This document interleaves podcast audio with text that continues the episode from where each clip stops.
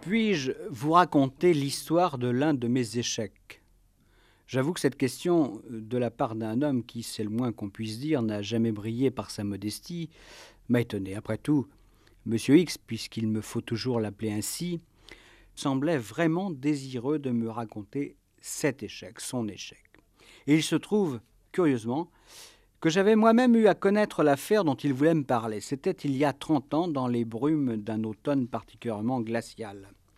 À Paris, il flottait encore quelques effluves sulfureuses de mai 68, mais là-bas, en Lorraine, ce gros village de Marsal ne semblait pas avoir changé depuis des siècles. Haute maison grise, fossés, fortification de Vauban, et à cette saison, le brouillard au-dessus des marais qui jouxtent le bourg. Un pays où le surnaturel semble affleurer entre terre et eau, une atmosphère tout à fait propice à faire naître légendes des superstitions. C'est là, le 23 novembre 1968, que commence l'affaire du mage de Marsal.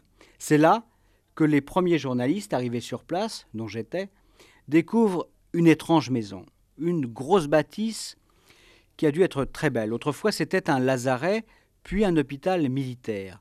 Louis XIV lui-même y est venu visiter ses soldats blessés lors de la bataille de Rocroi. En 68, difficile d'imaginer sa splendeur passée et d'étranges, très étranges habitants. Mais n'allons pas trop vite. Ce qui attire tous ces journalistes en cette fin novembre 1968, c'est la mystérieuse disparition de deux enfants, deux tout petits enfants infirmes de 3 et 6 ans. L'un ne parle pas, l'autre ne marche pas. Et depuis ce 23 novembre, affirme leur père, le mage de Marsal, un certain Maurice Gérard, ils ont disparu, sans doute enlevés par des gens désireux de lui dérober ses secrets magiques. Encore un mot. Il existe, comme le souligne l'écrivain Gérard de Sède, qui a consacré un livre à cette affaire, une sorte de tradition des enfants cachés dans ce pays. Ça commence bien sûr avec Saint Nicolas, qui est en quelque sorte le Père Noël local, Saint Nicolas, qui, selon la légende, a ressuscité trois petits-enfants égorgés et découpés par un méchant boucher. Puis il y a Dagobert II, l'un des derniers mérovingiens. Le maire du palais, Grimoald, l'ayant fait passer pour mort, l'enfant fut reconnu plus tard par un évêque et reconquit son trône avant de finir assassiné en pays lorrain. Et son fils, Sigebert IV a connu à peu près le même sort puisque l'histoire a perdu sa trace. Et bien sûr, il y a encore Jeanne d'Arc, dont certains continuent de penser qu'elle était née euh, des amours adultères d'Isabeau de Bavière et du duc d'Orléans et dissimulée dans la famille d'un honnête laboureur de Don Rémy. Mais il est temps de revenir à notre histoire et d'essayer de comprendre d'abord pourquoi M. X s'est intéressé à cette mystérieuse affaire.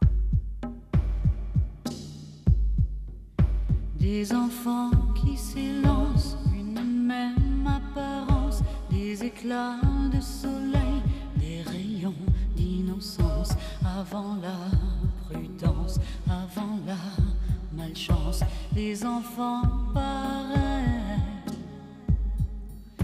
Y a-t-il un sort, un signe? Est-ce un doigt qui désigne? Celle ou celui qui va? Renoncer pas à pas. Comment qui sont-ils ces gens trop fragiles qui ne savent pas?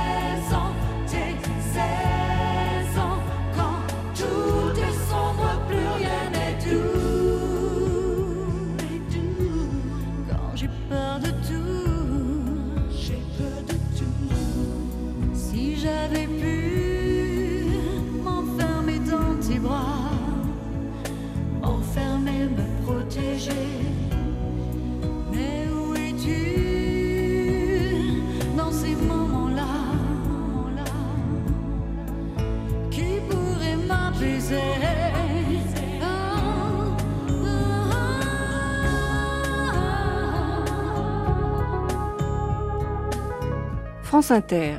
Retrouvons Patrick Pénaud pour Rendez-vous avec X. Le match de Marsal, pourquoi? C'est- une affaire qui ne vous ressemble pas. Vous avez tort. Il y avait là un défi à relever, non? Oh, quand même, ces, ces histoires de, de magie, de, de charlatan, je crois, que- je crois que vous étiez un rationaliste. C'est vrai, mais justement, moi j'étais sûr que derrière cette affaire, il y avait une explication très simple, Ouais, sans doute, moi, moi aussi je le pense, mais enfin, en- encore que, que jusqu'à aujourd'hui, on n'est toujours pas résolu le mystère. Alors, je vous repose la question, pourquoi? Le hasard, monsieur Pénaud. L'un de mes amis policiers était en charge de l'enquête à ce moment-là. Bon, je vous assure qu'il il était bien embarrassé. Ah oui, ça. Alors, vous avez essayé de lui donner un coup de main, c'est ça? Euh, J'ai essayé en tous les cas, mais je suis resté dans l'ombre, vous imaginez bien. Est-ce que vous êtes allé sur place à Marsal? Naturellement. Mais j'étais pas le seul d'ailleurs, hein, parce que Marsal a attiré beaucoup de monde. Des curieux, des dingues, et puis des types comme moi qui avaient vraiment envie de comprendre. D'ailleurs, nous aurions pu nous croiser parce que moi, à l'époque, j'étais reporter. Je sais, je sais, mais si vous le voulez bien, on pourrait peut-être résumer à grands traits, non? Alors, si je me souviens bien, euh, tout commence par une, une visite du mage, enfin du mage, Maurice Gérard, à la gendarmerie. Exactement, un soir de novembre. Il se rend donc chez les gendarmes et il raconte une histoire ahurissante. Selon lui, il a entendu crier en pleine nuit devant chez lui. Il s'est habillé rapidement, il est sorti, il a vu un homme qui lui a tiré dessus. Puis une auto a démarré. Gérard est donc revenu chez lui et là, deux de ses enfants avaient disparu. Mais alors surtout, une de ses statuettes avait été volée. Mais quand vous dites surtout, Mais je n'invente rien, le mage de Marsal, il faut bien l'appeler ainsi, semblait surtout affolé par le vol de cette statuette. et, et pas par la disparition de ces deux garçons, Tout à fait. eh ben, ça a quand même dû leur paraître un peu curieux aux gendarmes. Bien sûr, et ils ont été encore plus étonnés quand Gérard leur a dit que cette fameuse statuette n'était pas n'importe quoi, c'était une statuette parlante. Ah oui, je me, je me souviens, oui. Alors vous imaginez la tête de ces braves gendarmes. Ah, c'est bien, oui. Mais je voudrais revenir sur, sur le personnage même de Maurice Gérard. Euh, moi, lorsque je l'ai rencontré euh, dans sa maison, Son ashram. à son, son ashram, oui, comme il disait. mais, bon, pour tout dire, moi, il m'a fait l'impression d'être un, un illuminé, bon, un, un type un peu fêlé, quoi. Un drôle de pistolet. Vous vous rappelez son visage? Maigre, des cheveux noirs, un nez aquilin, des yeux sombres, brillants, très brillants. Deux billes noires qui vous faisaient vraiment une drôle d'impression. Puis il y avait la famille aussi, son épouse Josiane, qu'il appelait la prêtresse Alphéola. Alphéola, c'est ça. Ouais. Une femme encore jeune, mais usée euh, prématurément, sans doute à cause de ses trop nombreuses maternités.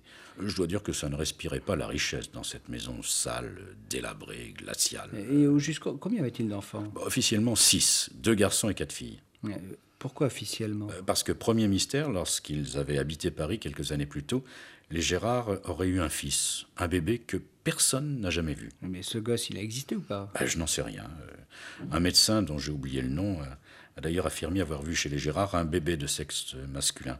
Mais Gérard a toujours nié et l'enfant n'a jamais, jamais été déclaré à l'état civil. et, et la justice a laissé faire. Bah, la justice, elle a fait ce qu'elle a pu, c'est-à-dire que peu de choses, quoi. Après tout, c'était le témoignage du médecin contre celui de Gérard. Mais si, sinon, les, les Gérard, à votre connaissance, étaient, étaient de bons parents? Bah, c'est difficile à dire. En tout cas, ce qui est certain, c'est qu'on mangeait euh, très peu chez les Gérard. Et puis, il y avait les disciples, deux types un petit peu paumés, dont un ex-étudiant des beaux-arts, et un chien, un berger allemand que Gérard avait baptisé en toute simplicité euh, Thoth, comme le dieu égyptien. Alors tout ce petit monde vivait très chichement dans l'ashram et communiait dans des croyances complètement extravagantes. Enfin, après tout, chacun mène la vie qui lui plaît. Sauf que là, il y avait quand même deux enfants qui avaient disparu et qu'on était en droit d'imaginer le pire.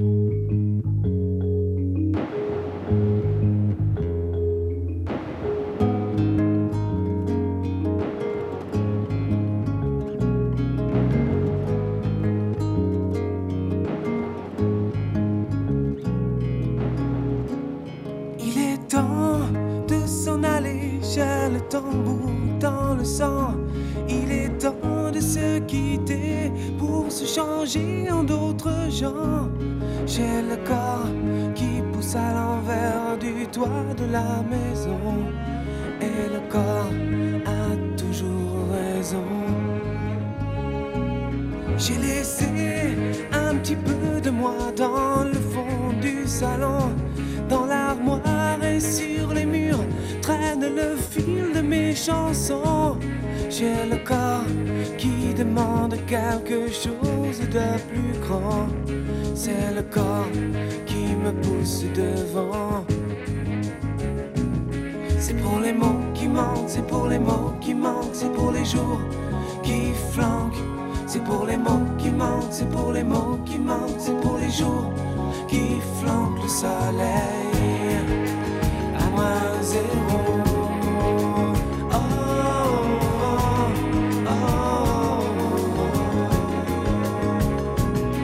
Aujourd'hui, je prends l'horizon en guise de solution. C'est la vie pour le ciel. Faut commencer par le charbon. Mais demain, il y aura des femmes et puis de l'or sur mon destin. Y a que les cons qui ne croient plus en rien. Y a que les cons qui ne croient plus en rien.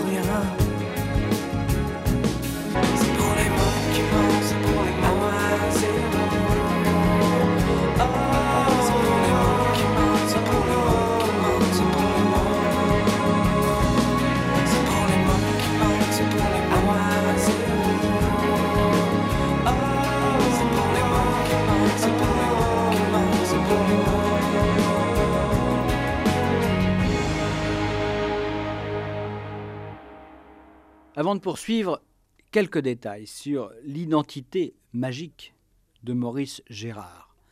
D'abord, il se fait appeler Matcormano. Il affirme être, je cite, docteur S sciences par la section culturelle, psychosomatique et calogatique de l'ordre de la Thébaïde.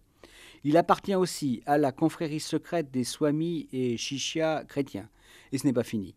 Euh, le mage Matt Cormano est agrégé de l'université ésotérique yogique avestique de Gupta Vidya et puis il est également réinstigateur, propagateur de la diététique alchimique de l'art sacré culinaire avestique de maître Gebhardt. Son maître, qui l'a initié, prétend-il, dans un temple souterrain de Hawaï. Voilà pour sa carte de visite. Vous l'aurez compris, Gérard à peu près tout mélangé, toutes les religions, toutes les croyances, dans un syncrétisme baroque. Autodidacte, fils de fermier, le mage Matt Cormano a beaucoup lu, n'importe quoi, et c'est ainsi qu'il a fondé son école, son ashram, où il rend un culte étrange à des divinités exotiques. Quelle est la part de l'illumination? Quelle est la part du charlatanisme? Pas facile de répondre. Gérard, à l'époque où je l'ai rencontré, donnait vraiment l'impression de croire à ce qu'il disait. Mais comme l'a souligné M. X au début de son entretien, ce qui impressionnait surtout, c'était son apparente indifférence quand il évoquait ses deux enfants disparus. Car là était la terrible réalité. Deux enfants s'étaient évanouis, deux enfants qui étaient peut-être en danger ou déjà morts. Mais je crois que, comme moi, vous avez dû recevoir un choc en entrant dans la maison du mage de Marsal. vous voulez parler des peintures Oui, les fameuses peintures. Dans le couloir, si vous vous souvenez. Mhm. Une espèce de grande fresque aux couleurs vives, dont les personnages principaux sont la déesse hindoue Kali et son époux Shiva. Tous deux ont plusieurs bras armés de poignards, de haches, C'était pas très rassurant tout ça. Sauf quand on remarque que la cruelle Cali porte une culotte blanche et des bas noirs. C'est drôle d'ailleurs. Oui, je me souviens, c'est très très bien. Enfin, c'est pas très authentique, mais enfin, je, je- je crois aussi me, me rappeler que, que le visage de Cali euh, ressemblait à celui de la femme de Gérard, hein, c'est ça? Oui, le visage de la prêtresse Alphéola. Bon, le peintre, le disciple qui avait fait les beaux-arts, n'avait après tout qu'un modèle féminin à sa disposition. Mais enfin, passons. Il y avait encore un curieux Christ à trois faces, et des crânes, des roues solaires, bref, tout un invraisemblable bric-à-brac religieux. Mais le Saint des Saints se trouvait plus bas, lui, dans la cave. C'est là que le mage euh, abritait ses fameuses statuettes parlantes. Ouais. J'y suis descendu aussi au, au tout début de l'an. Vous l'avez donc vu dans, oui, oui, vous l'avez fait. vu dans l'état, vous avez eu de la chance parce que ensuite les policiers ont absolument tout mis sens dessus dessous. Enfin, c'était infernal. Ouais, parce qu'il cherchait les enfants. Oui, oui, ils les ont d'ailleurs recherchés un petit peu partout dans la maison et pour ça, bah, ils ont défoncé tous les sols, sondé les murs, bah, sans rien trouver, vous le savez bien. Enfin, revenons aux statuettes. Elles étaient posées, si vous vous souvenez bien, devant un autel sur une étagère. Oh, C'était des formes absolument hideuses, grimaçantes, euh, des gnomes aux traits déformés. Fabriqué en, en terre, je crois. C'est exact, oui, oui, mais alors en terre, pas cuite, parce que selon Gérard, c'était la condition indispensable pour qu'elle soit vivante. Est-ce que vous avez pu savoir euh, comment Gérard procédait pour leur donner prétendument la vie? À peu près. Euh, C'était la prêtresse Alphéola qui était chargée d'accomplir ce rite. Elle était euh, censée faire passer la force de la déesse Kali dans ces petits monstres de terre, en invoquant des génies, des anges. Enfin, naturellement, tout ça se déroulait dans le plus grand secret et en la seule présence des disciples, bien sûr. Entendu. hein. et, et après ces cérémonies, les statuettes parlaient. Ah, pas tout de suite. hein. Il fallait leur apprendre à parler. Vous comprenez d'abord, toujours d'après Gérard. hein. Elles commençaient à bouger. Ensuite, elles émettaient des sons euh, incompréhensibles. Et puis, petit à petit, grâce à Alphéola, elles parlaient. Hein, D'accord. Et, et qu'est-ce qu'elle disait? D'après ce que j'ai pu apprendre, bien éduquées, euh, elles permettaient de prononcer des oracles. Elle pouvait donc euh, prédire l'avenir. Voilà. Mais attention, ces statuettes douées de vie, euh, chargées, comme disent les féticheurs africains, pouvaient aussi bien détenir des pouvoirs redoutables. Magie noire. C'est ça. Mais Gérard se défendait de faire de la magie noire avec ces petits monstres. Non, euh, il disait seulement que c'était possible. D'ailleurs, il affirmait que l'apprentissage des statuettes n'était pas encore euh, tout à fait parfait, il n'était qu'ébauché. Enfin bref, il fallait qu'elle continue à aller à l'école de la prêtresse Alphéola. Est-ce que quelqu'un les avait déjà entendus Bah, les disciples, oui, bien sûr, Ah oui, ceux-là, ils y ouais. croyaient, mais alors dur comme fer. enfin, le contraire aurait été étonnant, non? Gérard avait aussi fait un enregistrement au magnétophone. Ouais, Truqué, j'imagine. Bon, peu importe, puisque sur la bande qui a été saisie par les enquêteurs, on n'entendait que des grognements. C'est dire s'ils avaient encore besoin de leçons. Enfin, ne plaisantons pas, dans ce cheptel de statuettes, il y en avait une qui était plus habile que les autres, et celle-là, elle parlait vraiment.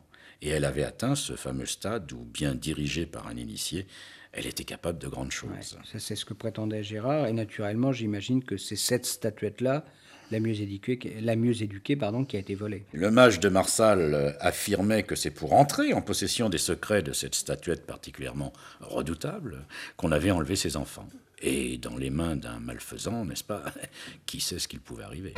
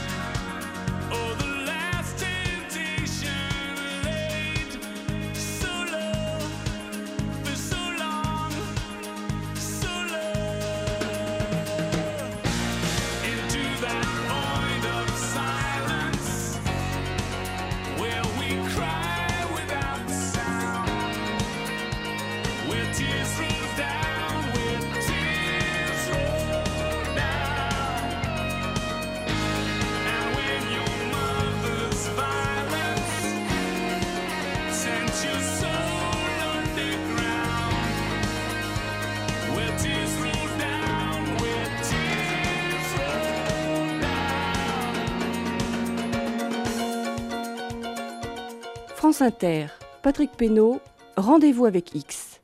Avant de revenir à l'histoire du mage de Marsal, je voudrais vous parler d'un étrange personnage qui a vécu à peu près dans la même région au XVIIe siècle. Il s'appelait Antoine Grévillon et j'ai trouvé son histoire dans un livre très documenté écrit par mon confrère Jean Vartier, Sabbat, juge et sorcier. Grévillon, partout où il passait, se proposait de guérir les maux de ses contemporains en s'aidant de petits diables qu'il appelait ses familières, petits diables qui avaient la taille d'une grosse mouche noire. Ces mouches parlantes, comme étaient prétendument parlantes les statuettes du mage de Marsal, lui parlaient à l'oreille et lui donnaient la recette appropriée aux malades qu'il rencontrait en chemin. Malheureusement, pour l'astucieux colporteur, la fréquentation des diables, même familiers, n'était guère recommandée en ces temps où l'on rôtissait son prochain sur le bûcher pour un oui ou pour un non. Je voudrais quand même qu'on revienne au fond de l'affaire, parce que c'est la disparition des enfants, hein, deux enfants. Alors, un juge d'instruction est saisi, une enquête est effectuée. Oui, mais alors n'oubliez pas qu'au départ, Maurice Gérard, c'est lui le plaignant. Ce sont ses enfants qui ont été enlevés. Et comme dans toute affaire de ce genre, on cherche, on envoie des avis de disparition un petit peu partout. Mais- en France. euh, Mais attendez, je et voudrais comprendre, parce que euh, j'ai de vagues souvenirs, mais enfin, est-ce que les enquêteurs prennent au sérieux euh, tout de suite cette thèse de l'enlèvement Ouais, pas très longtemps, non, parce qu'il y a dans les déclarations du mage de Marsal un petit détail de trop. Ah oui, les coups de feu, c'est ça. Ouais. S'il y a eu coup de feu, des habitants ont dû les entendre. Or, cette nuit-là, personne n'a rien entendu. Donc Maurice Gérard ment. Disons qu'il a fabule. Alors de plaignant, Gérard devient suspect. Et les policiers décident alors de le secouer un petit peu, pour voir simplement. hein. Ils le font venir à Metz et ils l'interrogent dans les règles. Enfin, vous savez, comme dans les films, euh, hein, le bon, le méchant, etc. Enfin bref, Maurice Gérard disparaît. Il est plus là. Il, disparaît sous les yeux des policiers? Ah, il disparaît pas, il s'absente. Je comprends pas. Si, si. Il est là, physiquement, mais son esprit est ailleurs. Il se promène. C'est un truc, il fait semblant. Ah, Écoutez, franchement, je ne sais pas, mais j'ai eu l'occasion de parler avec des policiers qui étaient là, qui ont assisté à ce curieux interrogatoire. Eh bien, ils n'avaient jamais vu ça. C'est d'ailleurs pour cette raison qu'on s'est abstenu d'en parler. Ah oui, moi, c'est la première fois que j'entends parler de ça. Mais, mais comment vous expliquez ça? Et Dédoublement de la personnalité non Non, à mon avis, ça devait être une technique de yoga. En tout cas, ce qui était important, c'est que ça avait impressionné les enquêteurs. D'un seul coup, ils pensaient vraiment avoir en face d'eux un personnage hors du commun. J'imagine quand même que, que les policiers n'ont pas dû rester là. Bah, bien entendu. Surtout, souvenez-vous, euh, qu'à cette époque, euh, ça faisait la une des journaux. Bon, il faut dire que tous les ingrédients étaient rassemblés pour ça. Un mage, euh, un pays de mystère, deux enfants disparus, sans laisser de traces, des statuettes qui parlent, un rédacteur en chef ne pouvait pas rêver mieux pour vendre de la copie. Alors l'enquête a continué. Et soudain, c'est Maurice Gérard lui-même qui donne une piste inattendue aux policiers. Et il leur dit Quand j'étais jeune, j'ai exploré les souterrains de Marsal. Des souterrains? Bah, Les enquêteurs bondissent. Mais c'est bien sûr Les gosses sont là, morts ou vivants, cachés dans les souterrains. Oui, ces souterrains, euh, je- je- je- si mes souvenirs sont exacts, faisaient partie du système de fortification euh, de Vauban, c'est ça? Très juste Alors on mobilise des escadrons de gendarmerie et on fouille. Surprise Dans la cour même de la maison de Gérard, on découvre un puits. Et si ce puits communiquait avec les souterrains Malheureusement, le résultat, vous le connaissez. Malgré ses fouilles, on n'a pas trouvé trace des deux garçons. Ouais. Et pendant tout ce temps-là, pendant ces fouilles, là, que fait le mage? Ben, il regarde en spectateur, il a indiqué la piste aux policiers, à eux de faire le travail. Bizarre quand même ce, ce détachement. hein. Oui, mais non. Il dit à plusieurs reprises que puisqu'on lui a pris sa statuette préférée, il est désormais impuissant, paralysé. Ah, s'il avait sa statuette, ce serait autre chose. Il retrouverait ses fils en un tour de main. Mais là, non. Et puis, prétend-il, confectionner une autre statuette parlante, ça prendrait trop de temps. Et, et l'enquête s'arrête là? Bah, vous pensez bien que non. Le juge d'instruction, mais aussi les policiers, ont de plus en plus la conviction que Gérard, passez-moi l'expression, se paye leur fiole. Ouais, C'est-à-dire qu'il pense qu'il a lui-même fait, fait disparaître ses gosses. En quelque sorte, oui. D'autant que des éléments troublants viennent à leur connaissance. Il y a par exemple ce, ce voisin qui dit que deux mois avant le prétendu enlèvement des gamins, une épaisse fumée s'est échappée de la grange de Maurice Gérard. Aussitôt, croyant à un incendie, il est accouru pour proposer son aide. Mais on ne lui a pas laissé passer la porte et on l'a éconduit. Puis il y a encore un, un élément beaucoup plus inquiétant. Un homme connu, très connu à l'époque, le guérisseur, Maurice Mességuet, déclare publiquement qu'il a rencontré Gérard quelques années plus tôt. Le mage de Marsal euh, lui a tenu à peu près les propos suivants. Euh, Comment faites-vous pour qu'on parle sans cesse de vous dans la presse? Moi, j'y arrive pas, et pourtant, j'ai des pouvoirs bien plus considérables. Est-ce qu'il faudrait que j'organise un rapt euh, ou un sacrifice humain? Un sacrifice humain. oui, oui, vous avez bien entendu. Et à partir de ce moment, pour les policiers, Maurice Gérard n'est plus seulement un illuminé, c'est peut-être un monstre.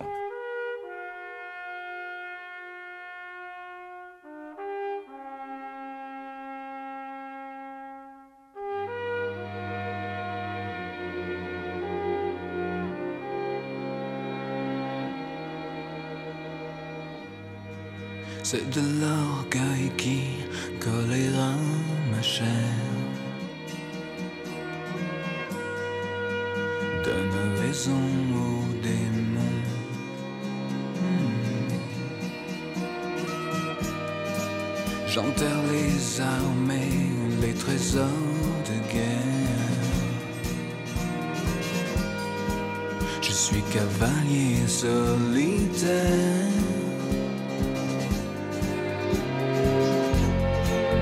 J'oubliais de vous dire l'essentiel. Je n'aime plus le bleu du ciel.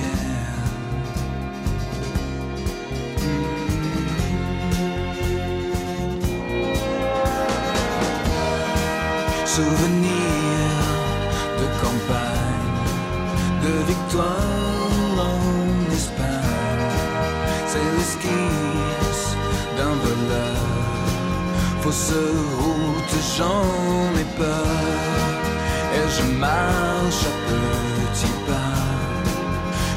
un danseur de Java.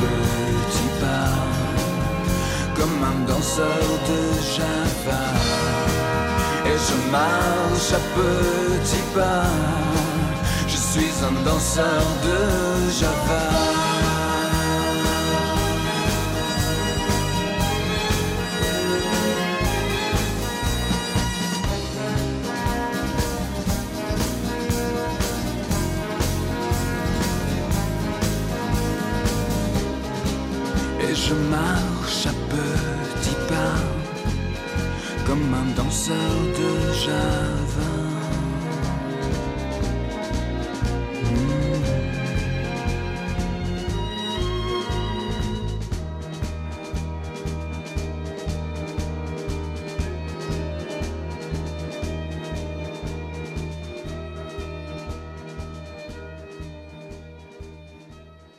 J'ai trouvé dans un livre paru chez Robert Laffont, ouvrage intitulé Le livre des maîtres du monde, de longs passages consacrés au mage de Marsal, Matt Cormano, comme il aimait se faire rappeler.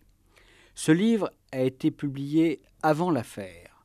Son auteur, Robert Charroux, ne passe pas pour un modèle de rigueur intellectuelle et ses affirmations sont souvent extravagantes, quoi qu'il en soit. J'ai noté qu'il attribuait à Maurice Gérard des talents incontestés de yogi. Grâce à une posture secrète et un rythme respiratoire très spécial, Matt Cormano, comme les yogis hindous, aurait été capable de se mettre en état de catalepsie, ce qui expliquerait son étrange disparition lors de son interrogatoire chez les policiers de Metz. Autre chose. Charroux évoque longuement la fameuse statuette parlante. Je le cite. Les mots ou les phrases qu'elle prononce sont souvent des remarques, la répétition d'une conversation, des critiques, des reproches. Par exemple, quand elle assiste à une scène déplaisante, un adepte du swami s'étant laissé entraîner à un écart de langage entendit un jour la statuette proférer des mots peu amènes. Charroux ajoute qu'arrivé à ce stade, l'objet magique doit être éduqué, orienté, comme un enfant mal élevé. En tout cas, dans ces nombreux paragraphes consacrés à Matt Cormano, nulle part il n'est question de sacrifices humains. Et quand la justice se décide-t-elle enfin à, à agir sérieusement? À vrai dire, je ne sais plus exactement. Je crois que c'est vers la fin de l'année. 68, Ou- donc. Plus d'un mois après, en tous les cas, le début de l'affaire. Remarquez, je comprends l'hésitation du juge d'instruction. Après tout, il n'y a que des présomptions euh, contre Maurice Gérard. Mais pas de preuves.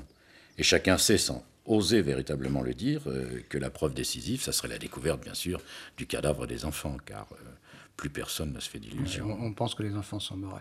Mais le, le mage de Marsal, hein, si je me souviens bien, est, est quand même in- incarcéré. Oui, oui, mais alors comme on ne peut pas l'inculper d'enlèvement ou de meurtre, on lui colle une inculpation de défaut de soins à enfant.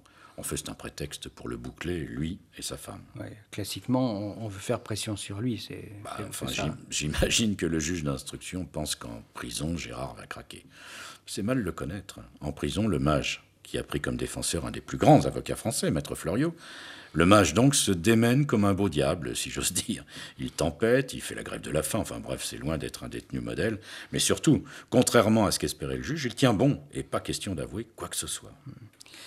Tout à l'heure, avant de commencer à me raconter cette histoire, euh, vous m'avez dit euh, c'est aussi l'histoire de l'un de mes échecs. Oui. Ça vous ressemble pas ça Effectivement, bon, je vous explique. Je, je suivais cette enquête par l'intermédiaire de mon ami policier. Et puis peu à peu, euh, je me suis piqué au jeu. et, vous êtes dit que peut-être vous, vous pourriez résoudre l'énigme. Ouais, c'est comme ça que je suis venu à Marsal.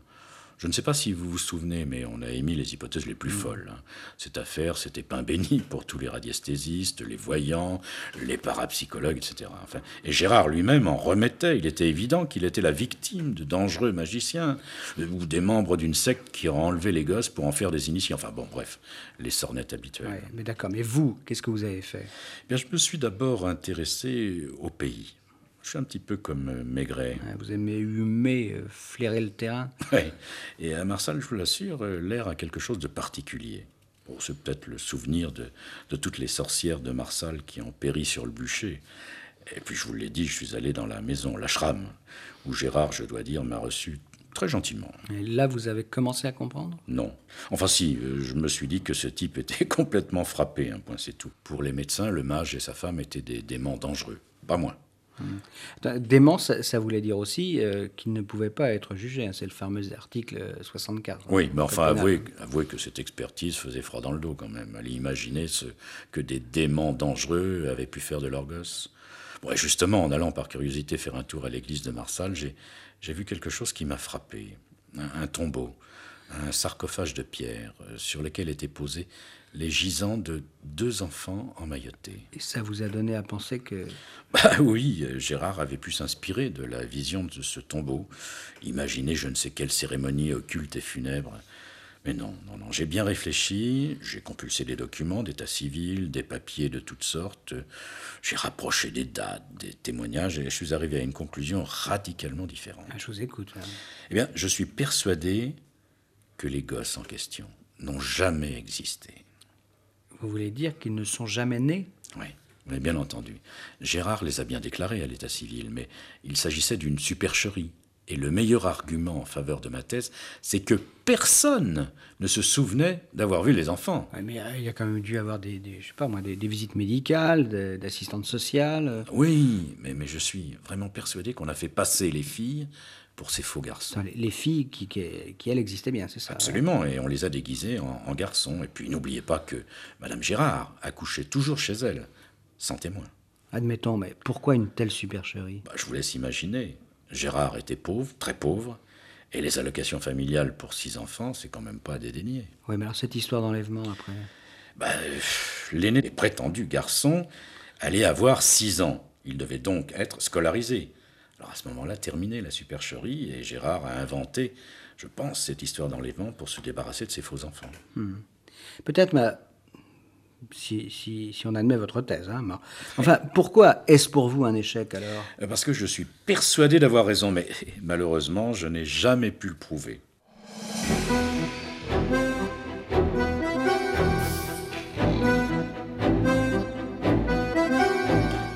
J'avoue j'ai un peu de mal à croire Monsieur X. Vous aussi sans doute. Mais à mon tour, j'ai vérifié l'état civil des enfants Gérard. Et je me suis rendu compte que les maternités à répétition de Josiane Gérard permettaient effectivement de présenter aisément l'une des filles à la place de l'un des garçons. Et puis c'est vrai, dans le village, si tout le monde croyait à l'existence des deux garçons, pas un habitant ne se souvenait de la dernière fois où il les avait vus, s'il les avait vus un jour. Qu'est devenu Maurice Gérard? Il a été libéré au bout d'un an de détention provisoire et il est parti pour Paris, où il a exercé la profession de magasinier. Quant à sa femme, la prêtresse Alphéola, après avoir passé deux ans dans un hôpital psychiatrique, elle a, elle aussi, recouvré la liberté. Mais les enfants, eux, n'ont jamais reparu. Et si l'on en croit Monsieur X, il n'y a là rien d'étonnant. À samedi prochain.